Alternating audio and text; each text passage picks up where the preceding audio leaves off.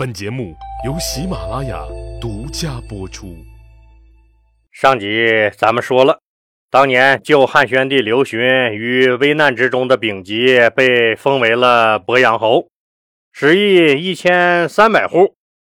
鉴于之前霍光霸道掌权给刘询带来的心理阴影，刘询当然不希望再有霍光那样独揽大权的臣子出现。就琢磨着怎么敲打一下位高权重的丞相魏相和风头正劲的赵广汉。丞相魏相这个人是个老牌政治家，心思缜密，办事滴水不漏。说人话，那就是丞相魏相是个官场老狐狸、老油条。京兆尹赵广汉这个人却极具个性。他任首都长安特别市市长以来，狠抓京城长安的法制建设，收拾起京城权贵和豪强们绝不手软，因此得罪下了一片人。不过赵广汉这个人非常廉洁，从不贪污受贿，而且对手下人极好。每次工作上有了点成绩，他总是把这些归功于自己的手下。而且是真心实意的对他的手下好，朝廷给的奖金他一分不拿，全部分给了手下一线员工。人心都是肉长的，上级这么够意思，下属们自然也对赵广汉掏心窝子。他们经常主动向赵广汉汇报思想工作，只要是赵领导交代下来的任务。拼了命也会去完成，基本上能做到指哪儿打哪儿。霍光死了以后，揣摩出了汉宣帝刘询对霍光严重不满的赵广汉，决定出手收拾霍家，也就是要变相告诉汉宣帝刘询：我赵广汉不是霍光的同党，我赵广汉对事儿不对人。我赵广汉永远拥护您皇上的领导。于是有一天，赵广汉拿着中央下发的严禁私自宰杀牲畜和非法酿酒的文件，亲自带人闯入了霍光的儿子博陆侯霍宇的家里搜查了一番。虽然确实找到了霍家非法酿酒的证据，但也把霍宇的家里翻了个底儿朝天。赵广汉让人砸烂了霍家私自酿酒的设备，拆毁了酿酒的厂房，最后还砸烂了霍家的一扇大门这让京城第一豪门霍家的脸往哪搁？赵广汉，你这个吃了脑残片的彪子，没有十年的脑血栓，你能干出这缺德事儿来？你个老王八犊子！太欺负人了！当时还是皇后的霍成君跑去找汉宣帝刘询，声泪俱下的哭诉了一番自己娘家的遭遇。刘询当时还叫刘病已呢，这是没改名之前发生的事儿，听友们知道就行了。虽说这时候汉宣帝刘询正准备收拾霍家人，但赵广汉这么明显的查处霍家。不在他刘皇帝计划之列，况且霍家现在势力依然强大，还不到动霍家的时候。可毕竟赵广汉替自己出了一口恶气，但为了安抚霍家，刘皇帝还是强忍着心中的喜悦，把赵广汉招过来，当着霍宇和众大臣的面训了话。啊，我说，我说。今天发生的这个这个事儿哈，是吧？大臣们都愣了。皇上这是想说啥呢？大早上的，这是没睡醒吧？仔细一听，刘皇帝又说了：“你你赵广汉不对呀，处理问题怎么能这么简单粗暴呢？虽然霍宇同志犯了错误。”不该私自酿酒，不该违反法令。可你们执法的时候，也应该讲究个方式方法吧？就一砸了之。霍宇同志是犯了错误，可你们砸了人家的大门是几个意思？回去给我深刻反省啊！以后这种事儿绝不允许再发生了。你听见了没，赵广汉？赵广汉忍着笑，赶紧磕头谢罪。大庭广众之下的霍宇脸红一阵白一阵表面上看，刘皇帝是在为自己撑腰训斥赵广汉呢。可刘皇帝反复强调自己犯了错误，违了法，而且既没让赵广汉给自己道歉，也没提赵广汉砸烂了自己家门赔偿的问题。谁都能听出来刘皇帝的潜台词儿。赵广汉呢？赵广汉，事儿你办的让我很满意，但分寸你要把握好。这件事儿发生以后，赵广汉更出名了，京城的权贵们彻底领教了他的厉害。谁都明白，自己再牛逼也牛逼不过人家霍家。现在霍家还不都是乖乖的让赵广汉收拾？所以都赶紧规矩了起来。长安城的普通老百姓可高兴了，他们觉得自从赵广汉当了这个京兆尹之后，长安城的治安明显好了许多，横行霸道、欺负人的官二代、富二代少了，偷鸡摸狗的坏人也少了。晚上，小姐们几个出门吃个烧烤，都能被几个臭男人聊骚暴揍的情况更没有了。老百姓们的幸福感暴增，都对赵广汉赵市长竖起了大拇指。但赵广汉也从此成了很多权贵们的眼中钉、肉中刺儿。这些皇亲国戚和豪门贵胄们逮个机会就跟汉宣帝刘询告赵广汉的状。刘询作为帝国的最高统治者，年轻的时候又经历了那么多的事儿，他是非常懂得帝王之术的。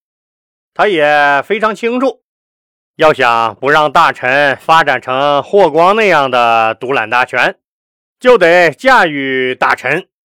说白了，就是在大臣之间玩平衡，让他们互相牵制、互相监督、互相斗，自己当裁判。这样，大臣们谁也不敢干太出格的事儿，谁也不敢明目张胆地损害他皇帝的利益，因为有对方死死盯着你呢。哪方明显占了上风，就想办法压制、敲打一下。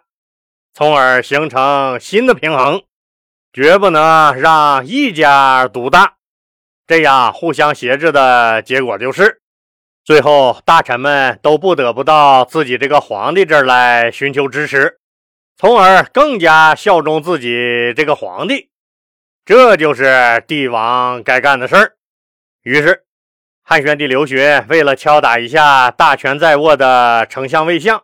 和风头正劲的赵广汉，就借着有人告赵广汉的机会，让丞相魏相去查赵广汉。按说不应该让丞相亲自去查赵广汉。按照大汉朝的官僚体系，朝廷有负责监察百官的御史大夫，也有主管全国司法的廷尉。根本轮不着丞相出面，这不就是刘询想要设法造成两大狠人争斗的架势吗？可能你要说了，这不把京兆尹赵广汉害了吗？汉宣帝刘询这哪是玩平衡啊？那你觉得汉宣帝刘询是糊涂蛋吗？他会犯这么低级的错误吗？人家刘皇帝还有后手，揭开蒙在这一事件上的面纱，我们会发现，汉宣帝刘询巧妙地操控了这场斗争。要不是最后赵广汉的手段粗糙且实在玩过了头，让汉宣帝刘询刘皇帝都感到了不安，这场游戏还会一直玩下去。那汉宣帝刘询又是如何利用赵广汉和魏相的矛盾，使他俩互相掐了起来呢？事情的起因是这样的：京兆尹赵广汉的一个门客，在长安城的市场上私自卖酒，这可是违反了朝廷的禁酒令。结果被巡查市场的城管发现。城管人员一看是赵广汉的人，知道自己惹不起，也就没罚款、没拘留、也没没收卖酒的小推车，直接把他轰走了事儿。赵广汉这个门客被撵走以后，就琢磨开了，自己那天天在这儿偷着卖酒，以前咋没事呢？今天这俩城管直奔自己的摊子就来了，肯定是有人举报了自己。谁他妈这么缺德呢？突然他想起一个仇人来，肯定是苏贤那小子举报了自己。于是这个门客火速去找了自己的老大京兆尹赵广汉。前面老李说了。赵广汉对手下人特好，这时候赵广汉一看自己的手下被人欺负了，就开始没原则的护犊子了，也就是开始护短了。他居然派人把苏贤抓起来审问，还让一个叫石宇的手下诬告苏贤身为骑士却擅离驻地，按罪该死。案子到了赵广汉手里。赵广汉大手一挥，直接推出去就把那个苏贤给剁了。可没想到，苏贤的老爹是有门路的，儿子无端被杀，苏老爹发动一切关系，居然找到了汉宣帝刘询，告了御状。刘皇帝就派人复查这个案子，结果赵广汉的手下石宇怂了，他交代。自己是受了领导赵广汉的指使，诬陷苏贤的，这下子可了不地了。赵广汉也只能认罪伏法。当然了，汉宣帝刘询爱惜赵广汉的能力，正好也赶上大赦天下，于是赵广汉获得了一个从轻发落，只是被降了一级工资。按说这事儿赵广汉就偷着乐去吧，可赵广汉没有吸取教训，总觉得自己有点窝囊，始终咽不下这口气，怀疑苏贤的案子背后有人在搞自己。于是经过秘密调查，确定就是苏贤的一个叫荣旭的同乡在背后出主意使坏。结果，荣旭被立即扔进了拘留所里。可没过几天，荣旭就不明不白的死在了拘留所里。前面老李说了，赵广汉大力打击权贵们，基本上把京城的豪门家族都得罪遍了。特别是打砸了霍家以后，更是人人心惊。谁都明白。今天打砸的是霍家，明天可能就是自己家，所以很多人都对赵广汉恨之入骨。这次荣旭又不明不白的死在了拘留所里，有人借机又把这事儿捅到了刘皇帝那儿。汉宣帝刘询一看，咋又是你赵广汉呢？刘询突然想到，可以利用赵广汉这个案子。顺便敲打一下大权在握的丞相魏相，于是就让丞相魏相来查赵广汉这个案子。可能你要问了，这不是一下子就把人家赵广汉玩死了吗？他还咋能和丞相魏相互相牵制呢？您可别忘了，人家汉宣帝刘询刘皇帝是一把手。对所有的事儿都有最终的解释权。刘皇帝的安排是这个样子的：对于有人告京兆尹赵广汉一事，由丞相魏相亲自负责调查。在调查结果没出来之前，京兆尹赵广汉同志还是正常开展工作。这样一来，赵广汉依然是京兆尹，但他知道丞相魏相在调查他。一旦调查结果证明他有罪，他就完了。因为这件案子的事儿，刘皇帝找丞相魏相和京兆尹赵广汉都私下谈了话。刘询知道。现在是魏相在调查赵广汉，赵广汉暂时处于劣势，想要敲打一下丞相魏相，让两拨人内斗起来，以达到权力的平衡，从而对自己这个皇帝最有利。那就得给赵广汉点点赞、加加油、鼓鼓劲儿。于是，在和赵广汉单独谈话的过程中。刘皇帝说了一句意味深长的话：“丞相魏相负责调查你的案子，你也不要有啥心理负担，好好干好你的本职工作。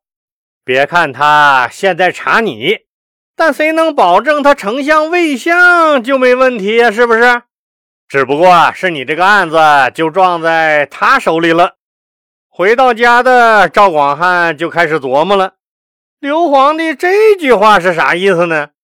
哎呀，这不就是暗示魏相也可能有问题吗？对呀，魏相查我，我也可以查他呀。一旦查出他有大问题，那咱俩就谁也别说谁，这事儿就算过去了。打定了主意的赵广汉发动了一切力量，开始暗中调查丞相魏相。至于他俩的争斗结果如何，汉宣帝刘询能够玩好驭人之术，从而实现臣子之间的权力平衡吗？咱们呢，下集接着说。现在喜马拉雅推出了给专辑投月票的活动，当然是免费的。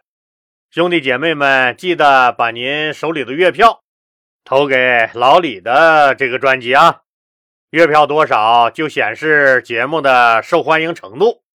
老李还希望有条件的听友能加入老李的新米团，现在加入还是有优惠的，可能过一阵儿优惠要取消，因为苹果手机系统是个独立系统，所以苹果手机如果按月购买老李的新米团，享受不到连续包月的最优惠政策。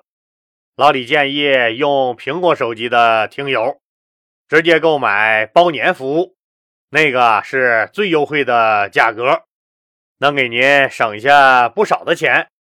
谢谢各位听友的支持。